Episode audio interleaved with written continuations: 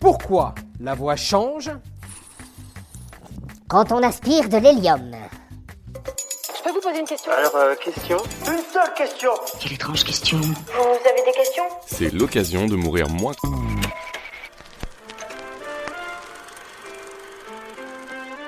Si l'hélium fait monter votre voix dans les aigus, c'est à cause de la fréquence vibratoire du son.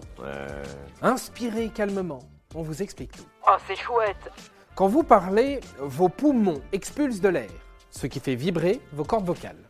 Ces tissus situés au niveau du larynx adoptent toutes sortes de configurations différentes pour moduler les sons que vous produisez.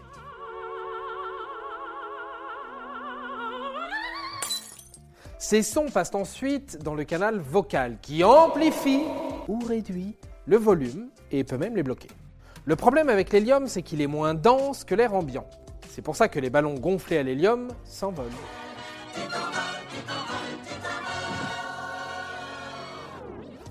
Mais qui dit moins dense dit aussi que le son se déplace plus vite. Et s'il se déplace plus vite, sa fréquence est plus élevée et il devient plus aigu. C'est un peu comme quand vous accélérez une vidéo par exemple.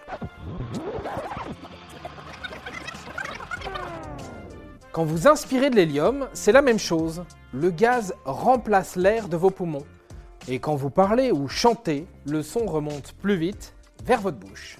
Et vous vous retrouvez à parler Comme un chipmunk. Hey, hey. Comme un chipmunk. Vous connaissez un chipmunk Hey. Message à caractère informatif. L'abus d'hélium est dangereux pour la santé. À consommer, inspirer, inhaler avec modération. Et voilà, maintenant vous savez tout. Au revoir, messieurs, dames. C'est ça la puissance intellectuelle. Sapristi Avant de partir, attends, j'ai un truc à te dire. Viens découvrir notre podcast sexo, S'exposer. Deux minutes pour tout savoir sur la sexualité masculine.